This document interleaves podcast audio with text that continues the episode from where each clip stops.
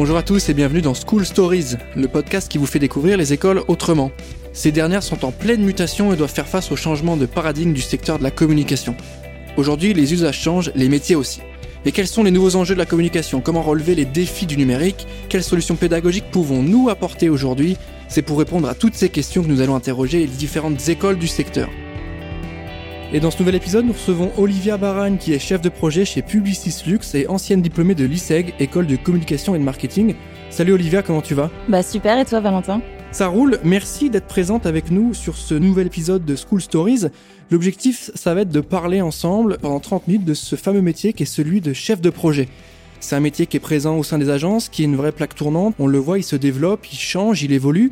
Est-ce que pour commencer, pour que tout le monde soit raccord sur le terme qu'on va évoquer pendant tout ce podcast, tu peux nous donner une définition rapide ou ta définition du chef de projet ou de la chef de projet Pour moi, le chef de projet, c'est euh, c'est là un chef d'orchestre en fait qui vient euh, raccrocher tous les wagons entre une pluralité de métiers et qui fait en sorte que euh, une campagne soit soit bien délivrée en temps, en heure, avec la qualité expectée, on va dire, de la part et des clients et de l'agence. Quand tu dis en temps et en heure, du coup, il faut gérer en interne et en externe. Tu as un contact aussi avec le client? Oui, tu es en relation quotidienne avec les clients à toutes les étapes en fait euh, du projet, donc du brief en passant par la créa, puis la remise des livrables. Ok, donc c'est une sorte de chef d'orchestre, comme tu l'as dit, qui va euh, faire en sorte que ça se passe bien, qui va huiler les relations entre les équipes. Concrètement, toi, aujourd'hui, c'est quoi tes missions? Tu es chez Publicis Luxe, donc a priori, tes clients, c'est plutôt du luxe. Euh, Est-ce qu'il y a des process particuliers? Est-ce qu'il y a une manière de faire particulière? C'est quoi tes missions? Mes missions, ça va être de prendre un brief avec euh, mon manager, donc un directeur de clientèle. Ensuite, de euh, monter une équipe, que ce soit euh, planeur, créa ou alors des équipes plus larges, avec des brain content par exemple en plus, pour digérer ce brief, le retranscrire visuellement et en termes de wording aussi. Et ensuite, de le représenter, donc toujours avec mon manager au client, et puis suivre jusqu'à la, la production pure et dure de ce projet et euh, même euh, suivre la post-production et la livraison. Quand tu dis euh, gérer l'équipe, monter l'équipe, c'est-à-dire que tu fais du staffing aussi, c'est toi qui vas définir les personnes aptes à monter sur le projet? Alors, aptes, j'irai pas jusque-là, mais à minima, c'est le rôle de chef de projet à la base, ça va être de faire en sorte que ton projet puisse se réaliser. Donc, à partir de ce moment-là, tu as le côté gestion trafic, donc gérer les ressources, demander au bon moment certains profils en fonction des briefs, puisque tu traites pas bah, par exemple, un sujet de skincare de la même manière qu'un sujet de make-up. Hmm. Donc, tu as des équipes qui, ont, euh, qui sont privilégiées par rapport à, ce type de projet. Ensuite, une fois que les profils sont réunis, bah, savoir quand l'un ou l'autre doit intervenir, ce qui est aussi euh, important, puisque évidemment, en parallèle, tout le monde a des projets à gérer et les équipes sont pas extensibles. Donc, tu dois euh, jouer au Tetris, en fait, toute la journée avec tes ressources, tes sujets, tes clients des équipes. Voilà. Est-ce que c'est pas ça au final la vie d'agence jouer à Tetris? Est-ce que tu peux nous expliquer un peu euh, comment se passe la vie en agence? Toi, je sais pas si tu as fait d'autres euh, types d'entreprises avant Publicis Luxe, mais en tout cas nous expliquer comment ça marche en agence, euh, comment tu gères la relation avec les autres équipes et pourquoi c'est c'est singulier comme vie d'entreprise. Alors, la vie en agence, bon, déjà, toute agence a son microcosme propre, sa personnalité, ses caractéristiques aussi. Donc euh, une fois qu'on y est, on est, on a choisi entre guillemets un, moto euh, ou, une façon de voir tant l'entreprise et son fonctionnement que son état d'esprit et sa dynamique. Donc on va dire que comparativement peut-être à, à l'annonceur, l'agence a un côté un peu plus agile, si je puis dire, parce que tu es supposé être un couteau suisse. Donc pour chaque événement, tu dois trouver une solution, tu dois avoir la réactivité, la flexibilité de te dire que tes horaires vont changer, que euh, tu peux te retrouver euh, à faire le poste de quelqu'un parce que euh, bah il faut aller entre guillemets écoper une situation dans laquelle bah en fait tu es tout seul. Donc ça demande ouais une, agilité et, une réaction qui est qui est certainement différente que chez l'annonceur je n'y suis jamais allée, donc j'en ai une image et des retours aussi. Donc je dirais qu'on a ce côté peut-être un peu plus YOLO dans la façon de bosser, même si c'est processé, on, ne fait pas n'importe quoi. Et certainement un côté beaucoup plus créatif, puisque le fait d'évoluer avec euh, beaucoup d'artistes, entre guillemets, euh, que ce soit euh, des copywriters, des brain contents ou des DA, amène une dynamique assez, assez différente. C'est une effervescence, un, un milieu vraiment d'idées. Et puis on, bah, on, évolue à travers tout ça d'une manière plutôt sympa. Toi, c'est quelque chose que tu as toujours voulu faire, euh, la gestion de projet, ou tu t'es venu là un peu par hasard, t'es commencé peut-être par métier de chef de pub ou autre. C'était quoi le cheminement? Alors, je voulais pas du tout me retrouver à la gestion de projet à la base. ce qui me faisait rêver dans les premières années d'école, c'était bah, le côté réellement publicitaire. Donc, quand tu t'imagines travailler potentiellement un jour dans la pub, tu penses que campagne. Hmm. Tu dis faire des super gros films, sortir des, grandes idées, faire des brainstorms avec plein de gens, c'est super cool. Et quand, euh, quand tu arrives, bah, il faut bien commencer quelque part. Et puis surtout, en fonction des études que tu as, que as faites, bah, tu ne sors pas d'un master euh, en marketing, tu n'en sors pas euh, directeur artistique. Donc déjà, ça te, ça te catégorise, si je puis dire. Donc en sortant de l'école, arrivé en, en stage, pour le coup, chez Marcel, Là, il s'est offert à moi l'opportunité bah, de travailler comme chef de chargé de clientèle, pardon. Et puis j'ai découvert, euh, j'ai découvert ce métier. Je l'ai trouvé assez passionnant puisqu'on est vraiment au cœur du système. Euh, on travaille avec toutes les équipes et puis on a un regard autant sur euh, de la gestion, donc on va dire de, de l'argent, que sur du de la stratégie par le planning, que sur de la créa. Et ça mélange, c'est un mélange de tout. Donc ensuite, chef de projet, ça va être l'étape, entre guillemets, euh, soit avant, soit après, ça, dépend un peu du, système euh, des agences. Mais euh, dans mon cas, c'était le step qui suivait et qui permet de mettre les bases aussi sur des postes comme directeur de clientèle. Et puis après, tu, montes, tu montes comme ça. Et toi, tu es, plutôt à l'aise, c'est une question qui me vient, mais tu es plutôt à l'aise avec la relation que tu as avec le client, les échanges avec le client, ou plutôt la relation avec la team, les équipes, ou les deux? Ça, c'est la question piège. Euh, je dirais que c'est évidemment euh, la relation euh, interne, pour sûr, parce que quand tu es face à ton client, dans tous les cas, tu dois répondre à leurs demandes. Donc aussi à leur manière de, de réaliser leur projet, puisqu'ils ont forcément quelque chose en tête. À l'inverse, quand tu es dans ton équipe, donc en interne, là, c'est porte ouverte à tout. Tu n'es pas du tout contraint ou cloisonné à quelque chose, et c'est ce qui rend les échanges beaucoup plus intéressants aussi il y a aucun rapport de force en interne. Alors je dis pas qu'il y en a forcément avec un client, mais euh, tu as quand même cette notion euh, bah, client et puis agence quoi. Quand tu dis qu'il n'y a pas de rapport de force, je vais mettre le, doigt hein, sur le sujet. Est-ce qu'il n'y a pas des fois des sujets d'ego? On le sait, hein, c'est parfois euh, problématique. En tout cas, quand il faut faire valider quelque chose, il y a peut-être des fois des problèmes de moi je veux que mon idée soit mise en avant ou autre. Comment toi tu gères ça? Parce que c'est quand même toi qui es censé mener à bien les projets. Et euh, ton boss, il va te dire que les problèmes d'ego, en fait, il s'en fiche. Il veut que le projet avance. Donc, comment tu fais pour gérer tout ça? Ça va pas tenir directement de mon fait. Euh, évidemment, il y a des il y a des décès qui sont là, qui sont là pour euh, temporiser entre le moment où les créas, parce que c'est assez rare qu'on ait qu'un créa en fait par type de mmh. sujet. Souvent, il y, a plusieurs équipes qui montent dessus, tout du moins aux prémices d'un projet. Et ensuite, bah, ces, rapports d'égolat directs sont gérés par le DC. Évidemment, en off, euh, quand tu es chef de projet, c'est toi le relou qui vient toquer au bureau de chacun en disant Hé, au fait, euh, tu me fais des petites modifs pendant 10 minutes parce que tu comprends, euh, le client, il veut pas vraiment ça et je veux pas montrer ton idée telle qu'elle à notre DC. Donc, c'est sûr que Jean-Mi Relou, il se prend des, des sauts de vomi assez régulièrement. et par conséquent, on est impacté par leur ego, mais plus d'un côté humain que d'un côté vraiment purement professionnel. Mais ça se règle très vite et c'est pas du tout en galère, on va dire, dans le quotidien. Et justement, hein, tu me parles de relations humaines, tu parles de problèmes humains. Moi, j'ai te parler peut-être de soft skills. Est-ce que ce fameux métier-là de chef de projet induit une certaine euh, compétence humaine ou des soft skills à avoir, peut-être euh, ouverture d'esprit, écoute? Est-ce qu'il y a un vrai, vrai sujet au-delà des compétences techniques, des compétences humaines? C'est évident, c'est le, le nerf de la guerre, puisque euh, t'évolues avec. Euh, tu ne travailles pas tout seul. C'est un, métier qui est obligatoirement euh, réalisé en équipe.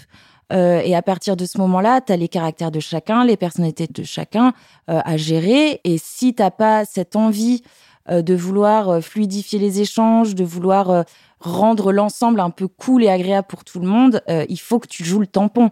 Et pour jouer le tampon, il faut que bah, humainement, tu te dises que bah, ton ego propre, c'est pas qu'il y en a pas, mais il y en a moins, en tout cas que tu es, dévoué en fait humainement aux autres. C'est quelque chose d'important. L'écoute, la tolérance, comme tu le disais tout à l'heure, euh, sont, à mon sens des qualités qui sont primordiales pour euh, ce genre de métier. Et est-ce que euh, sur justement ce sujet de l'écoute, tu c'est des choses que tu as travaillé en amont? On, avait fait un épisode sur les soft skills, etc. Il y avait des choses à la fois innées, mais il y avait des choses aussi qu'on développait. Est-ce que toi, tu t'es rendu compte qu'il fallait que tu travailles un peu plus l'empathie, que tu travailles un peu plus la rigueur, un peu plus certains sujets que d'autres? L'empathie, pour sûr, non, puisque c'est relativement inné, j'ai envie de dire. En revanche, euh, travailler sur euh, ta manière de répondre ou essayer de parfois de prendre plus de recul vis-à-vis de, certaines réactions ou de certains euh, comportements mmh, mmh. ou, autres. Oui, oui, mais ça, j'ai l'impression qu'on le fait tous plus ou moins avec l'âge. Merci Olivia. Et du coup, on l'a dit, hein, tu es diplômée de l'ISEC, donc tu es sortie euh, il y a quelques années de l'école. Est-ce que toi, tu as le sentiment que déjà à l'époque où tu étais étudiante à l'ISEG, il y avait cette prise de conscience de ce besoin d'être euh, sur du collectif, de bosser en groupe, de respecter les gens avec qui tu étais? Est-ce que c'était vraiment présent au sein des, cours à l'ISEG alors oui, en effet, c'était, euh, ça a toujours été présent au sein de, au sein de l'ISEC, puisque dès la première année, tu dois euh, travailler en équipe, tu as des projets à rendre qui sont faits en groupe. Donc euh, en effet, ce sont des choses qu'on nous apprend et qu'on nous demande. Une chose qui était assez chouette et dont tu parlais tout à l'heure, c'est cette notion de on n'est pas toujours dans le jus et tu peux gérer un, un projet sans être forcément dans la douleur.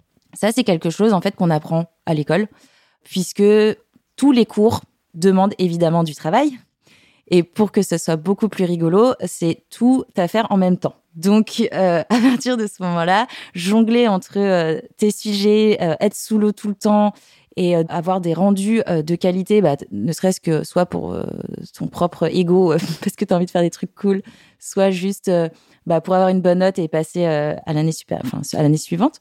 Ce sont des choses qui pour le coup euh, sont, sont très vite abordés à l'ISEG. Et c'est vrai que euh, c'est quelque chose qui était, euh, qui était hyper intéressant de quand tu te retrouves face à un prof qui te dit bah voilà quand j'étais jeune c'était trop la galère parce que je me suis retrouvée à devoir gérer plein de sujets en même temps et, et en même temps me donnait pas les les tips pour le faire de front et le et, et le faire bien mmh. et que du coup il se retrouve à prendre 20 minutes à la fin de son cours et à te lister tous les, bonnes pratiques et les bons usages pour que bah, ton année se passe euh, correctement.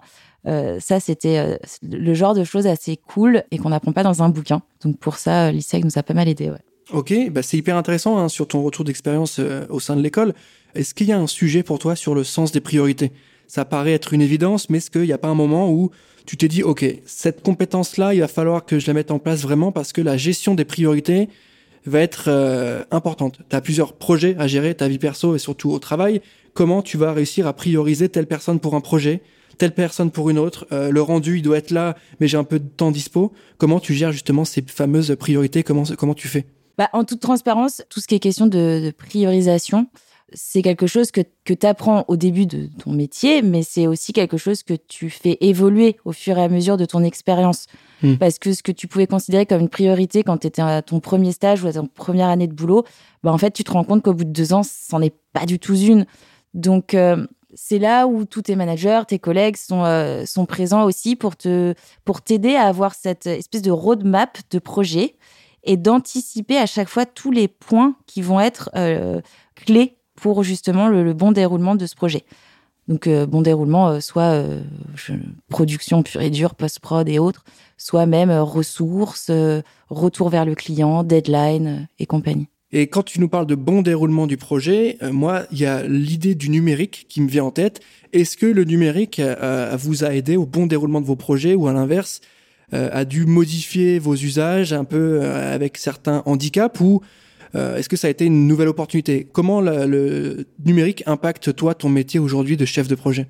Ah mais l'impact de plein de manières. Je pense notamment à TikTok. TikTok a, mis le why dans euh, euh, les constructions de projets puisque ce sont des plateformes qui ont des codes très singuliers. Enfin, bah, tu as TikTok, tu as Instagram et autres, hein, mais principalement TikTok. Et par conséquent, toute ta réflexion en amont même de la création va être orienté pour répondre à ces nouveaux codes. Hmm. Donc intérêt du consommateur, euh, pertinence des messages, tout ça l'influence. Donc quand tu n'es pas sur TikTok, euh, que tu n'apprécies pas forcément de beaucoup les réseaux sociaux et que tu te retrouves à devoir faire des assets TikTok friendly, euh, ça remet pas mal en cause ton métier ou ta façon de le faire du moins. Ouais, donc il y a forcément une, une, capacité de votre part à comprendre les usages. Ça veut pas forcément dire avoir un TikTok et produire ni aimer ça. Ça veut simplement dire comprendre les pratiques, les usages. Est-ce que ça va apporter. Euh, oui, évidemment, évidemment. Bah, en même temps, si tu veux, si tu veux pouvoir faire quelque chose de pertinent, à, mon sens, je, dirais qu'il faut que tu comprennes le canal euh, que tu as choisi. Donc, euh, oui.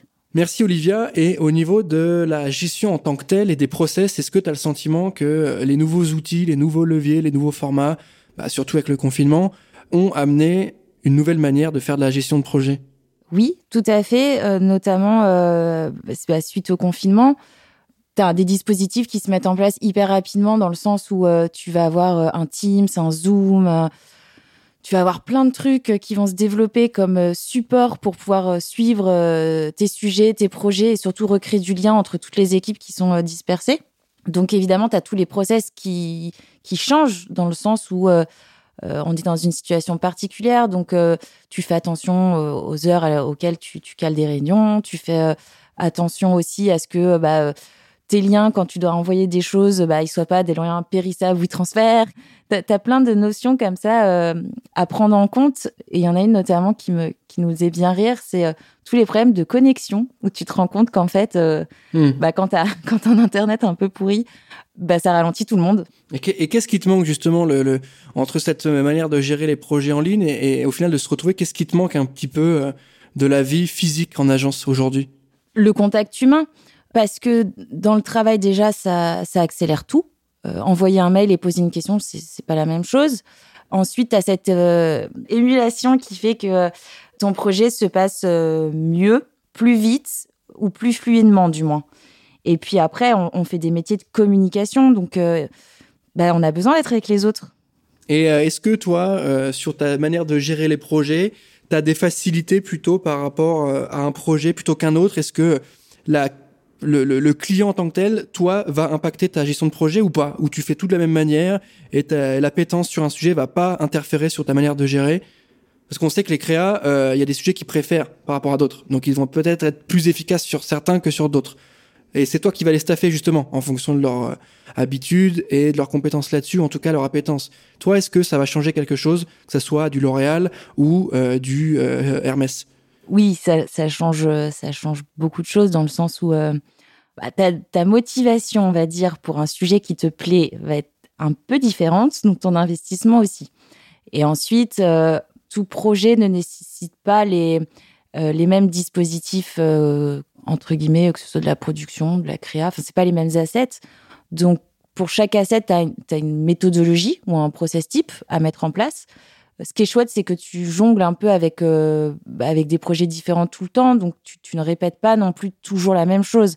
Il y, a des troncs communs, entre guillemets, mais, euh, mais oui, euh, ça, rebondit, et, oui, c'est sûr que je suis plus sensible à certains types de sujets que d'autres. Et ça, ça te plaît, le fait d'avoir plusieurs projets? Est-ce que ça, c'était vraiment un, prérequis pour toi dans le travail que tu allais avoir, d'avoir différents types de projets à mener et avoir quelque chose un petit peu moins habituel, récurrent? Euh, oui. Alors, ce qui me plaît le plus, c'est d'avoir toujours le même client, mais plusieurs types de projets, parce que ça te permet d'avoir une vision euh, bah, plus claire, que ce soit de la marque ou des attentes de ton client.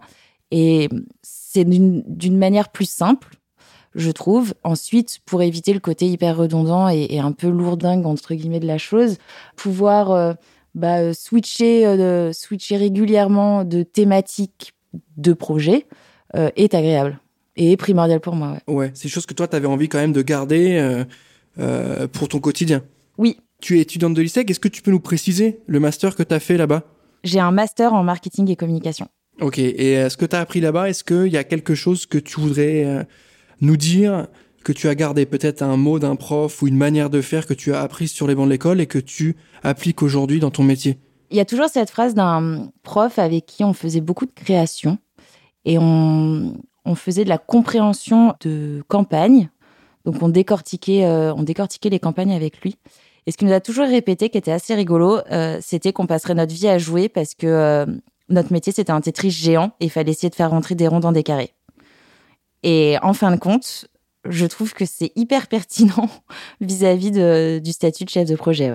Et justement, hein, pour les étudiants qui nous écouteraient aujourd'hui, est-ce que tu as des conseils ou des tips pour les accompagner dans euh, leur orientation ou en tout cas pour accéder au métier de chef de projet. Est-ce que tu as quelques conseils euh, sur voilà, éviter de faire ça ou faites ci plutôt? Je leur dirais que il faut il faut pas avoir peur d'être hyper curieux et d'essayer de de découvrir tous les métiers qui euh, qui nous entourent, que ce soit comprendre leur mode de fonctionnement, comprendre leurs besoins, comprendre leur process, parce que c'est ce qui permet aussi de bah, de, rendre des projets plus fluides et humainement plus cool, puisque tu es plus sensible en fait aux problématiques des personnes avec lesquelles tu évolues. Ouais, donc une compréhension des, des gens avec qui tu travailles, de leur métier, de leurs besoins, de leurs attentes. Au final, c'est ce que tu fais tous les jours. Comprendre que telle personne a besoin de tel asset, a besoin de telle euh, ressource. C'est un peu ton job de tous les jours. Dit comme ça, oui. C'est sûr que ça l'est.